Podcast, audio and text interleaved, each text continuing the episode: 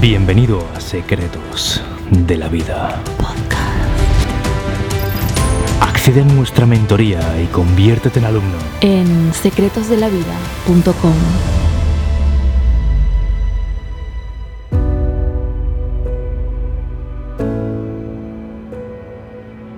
¿Cómo crear una mente analítica, fría y sin emociones, que te haga dejar de ser debilucho? ¿Sientes que tal vez te desbordan las emociones, que tienes cierta dependencia emocional de alguien? ¿Sientes que hay momentos donde sale una parte tuya de mucha ira, donde es como que las emociones te ganan la partida y quieres convertirte en alguien más frío, más analítico? Y sabes qué, esto es perfectamente compatible con amar a la gente. Simplemente, a la hora de tomar decisiones y a la hora, por ejemplo, de recibir el feedback y algunos momentos de tu vida es clave que seas más frío, más analítico y eso hace que seas casi inquebrantable, como si fueras un pilar que no se cae, una estructura que aguanta todo. Te voy a decir algunos secretos que a mí me sirvieron muchísimo. Recuerdo cuando yo estuve en esa situación de relación tóxica con esa persona que pasaba completamente de mí pero yo vivía muy apegado a esa chica. Y recuerdo una frase que me dijo mi mentor que de verdad fue increíble. Me dijo, Miquel, ve a los hechos. Y ahora te diré qué significa esto, pero ya te avanzo que conecta con lo que llamamos el principio de la navaja de Ockham, que es que en igualdad de condiciones la explicación más simple suele ser la verdadera. Y en mi caso, ¿qué era más probable? Que una chica casada, que tenía una relación donde no me dejaba claro que éramos, que quedaba conmigo cuando quería, me contestaba a los días los mensajes. ¿Qué es más probable? Que esa chica realmente fuese una persona que vale la pena, que quiere estar conmigo, o que simplemente fuera una persona que me usa, que no tiene ni claro lo que quiere en la vida y que si se lo hizo a su marido, me lo hiciera a mí. Oye, mira, ves a los hechos si te desbordan las emociones. En mi cabeza, esa tía era la mujer de mi vida. Era la mujer con la que a lo mejor yo pretendía casarme incluso tener hijos. Pero, ¿realmente lo que pasaba en la realidad si analizaba los hechos que tenía encima de la mesa? Es que era una tía a la que yo se la sudaba. Y esto no digo que sea fácil hacer este ejercicio, pero analizar los hechos es un golpe de realidad. Otro ejercicio que yo hice en su día que me ayudó muchísimo, y este le podemos llamar la caricia del alma, lo puedes hacer conmigo ahora. Ves a un espejo y mírate a los ojos. Quiero que te mires, lo podemos hacer juntos. Llévate el vídeo, si lo estás viendo en el celular, llévate el vídeo al espejo. Vamos a hacerlo juntos. Mírate a los ojos. Mírate a los ojos Quiero que con la mano derecha te acaricies el brazo izquierdo. Quiero que sientas ese momento presente conmigo, ahora. Y quiero que entiendas que esa caricia mereces que te la dé alguien que te valore. Siéntete igual que yo ahora mismo te estoy sintiendo, como si estuvieras a mi lado. Y eres una puta pasada. ¿De verdad te crees que mereces tener a alguien al lado que no perciba esa luz interior que tienes. ¿De verdad te crees que mereces que te acaricie alguien que no ve toda tu grandeza? Eres alguien bueno seguramente y no es tu culpa que hayas pasado por un momento de apego a alguien. A mí en su día también me pasó. Y por eso te digo que no tienes tu culpa de que te haya pasado esto. Pero sí que eh, cuando sufres un desamor, una relación tóxica, eso es un recordatorio de algo muy importante, y es que la siguiente relación, ¿sabes con quién debe ser? Contigo mismo. Es hora de enamorarte de ti de nuevo. El siguiente secreto creo que te puede ayudar si eres alguien especialmente enamoradizo o enamoradiza.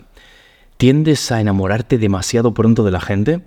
Es muy importante que trabajes aquí tu parte más lógica para que solamente haya sentimientos una vez sean ido poco a poco llegando a ciertas cosas en la relación. Ojo, cuidado, esto no va de que nos convirtamos en robots, ¿vale? No siempre se elige el momento en el que te enamoras. Pero sí que puedes entender que si, por ejemplo, no ha habido una intimidad, no tiene mucho sentido empezar a sentir por la otra persona.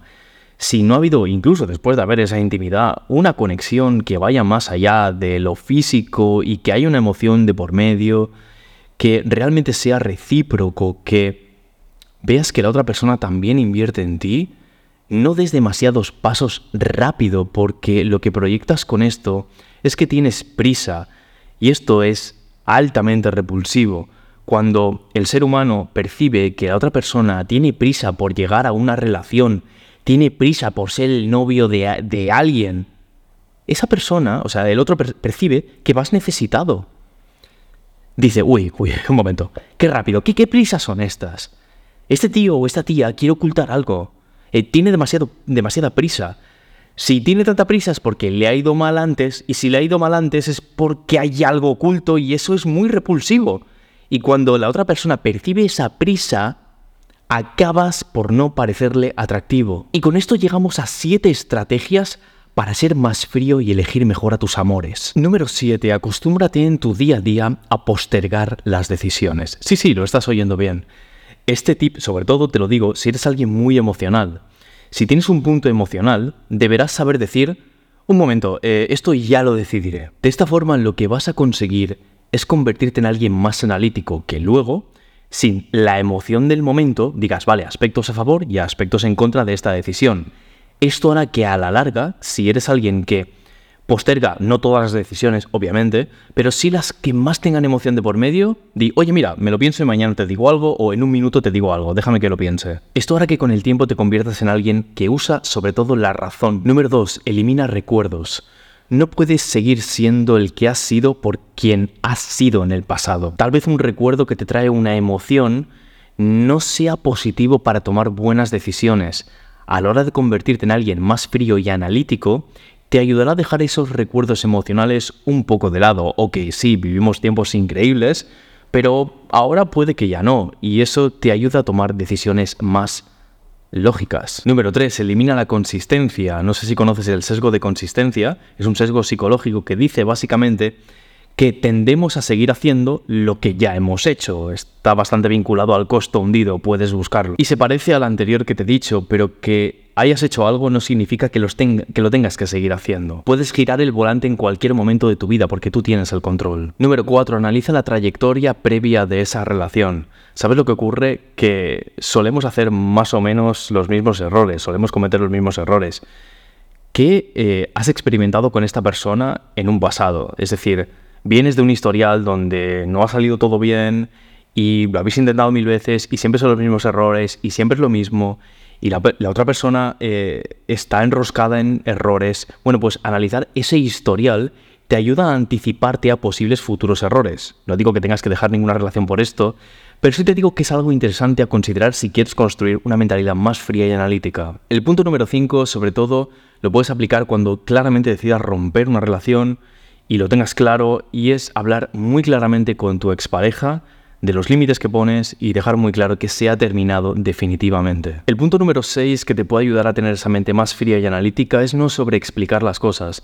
Cuando tienes un exceso de empatía y se te da muy bien comprender a la gente, que esto es muy positivo, pero también tiene la parte negativa que te cuesta mucho decir que no, sobreexplicas las cosas demasiado, cuando hay veces que un lenguaje seco, directo, es mucho más efectivo. Te pongo un ejemplo, imagínate que alguien te dice de hacer un plan y tú no puedes porque al día siguiente tienes no sé qué historia, ¿vale?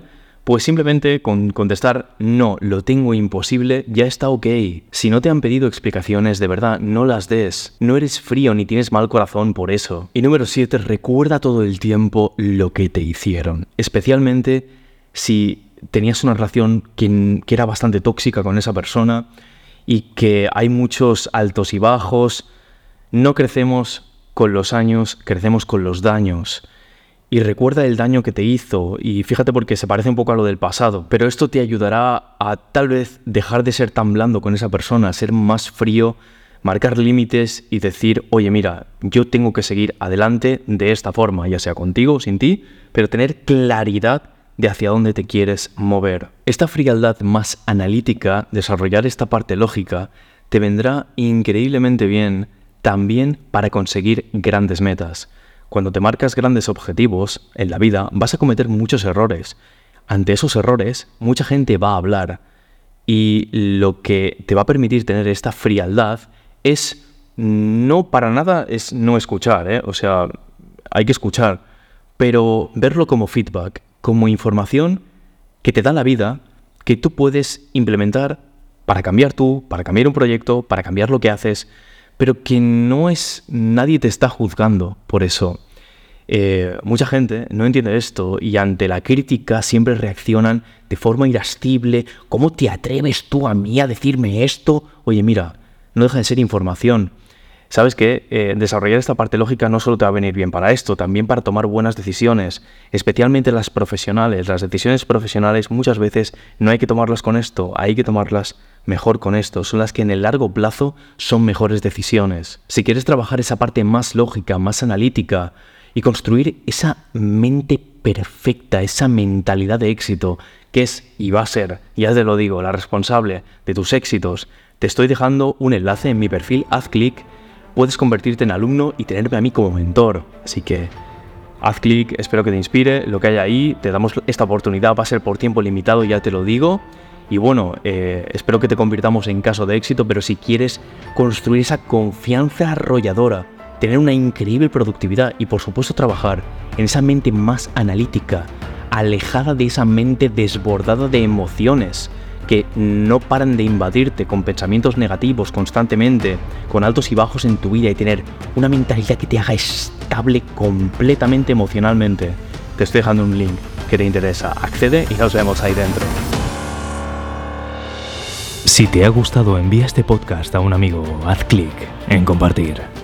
Y si quieres acceder a nuestra mentoría, cambiar tu mentalidad y crear una confianza de acero y los hábitos que te impulsen a una vida extraordinaria, accede hoy a secretosdelavida.com.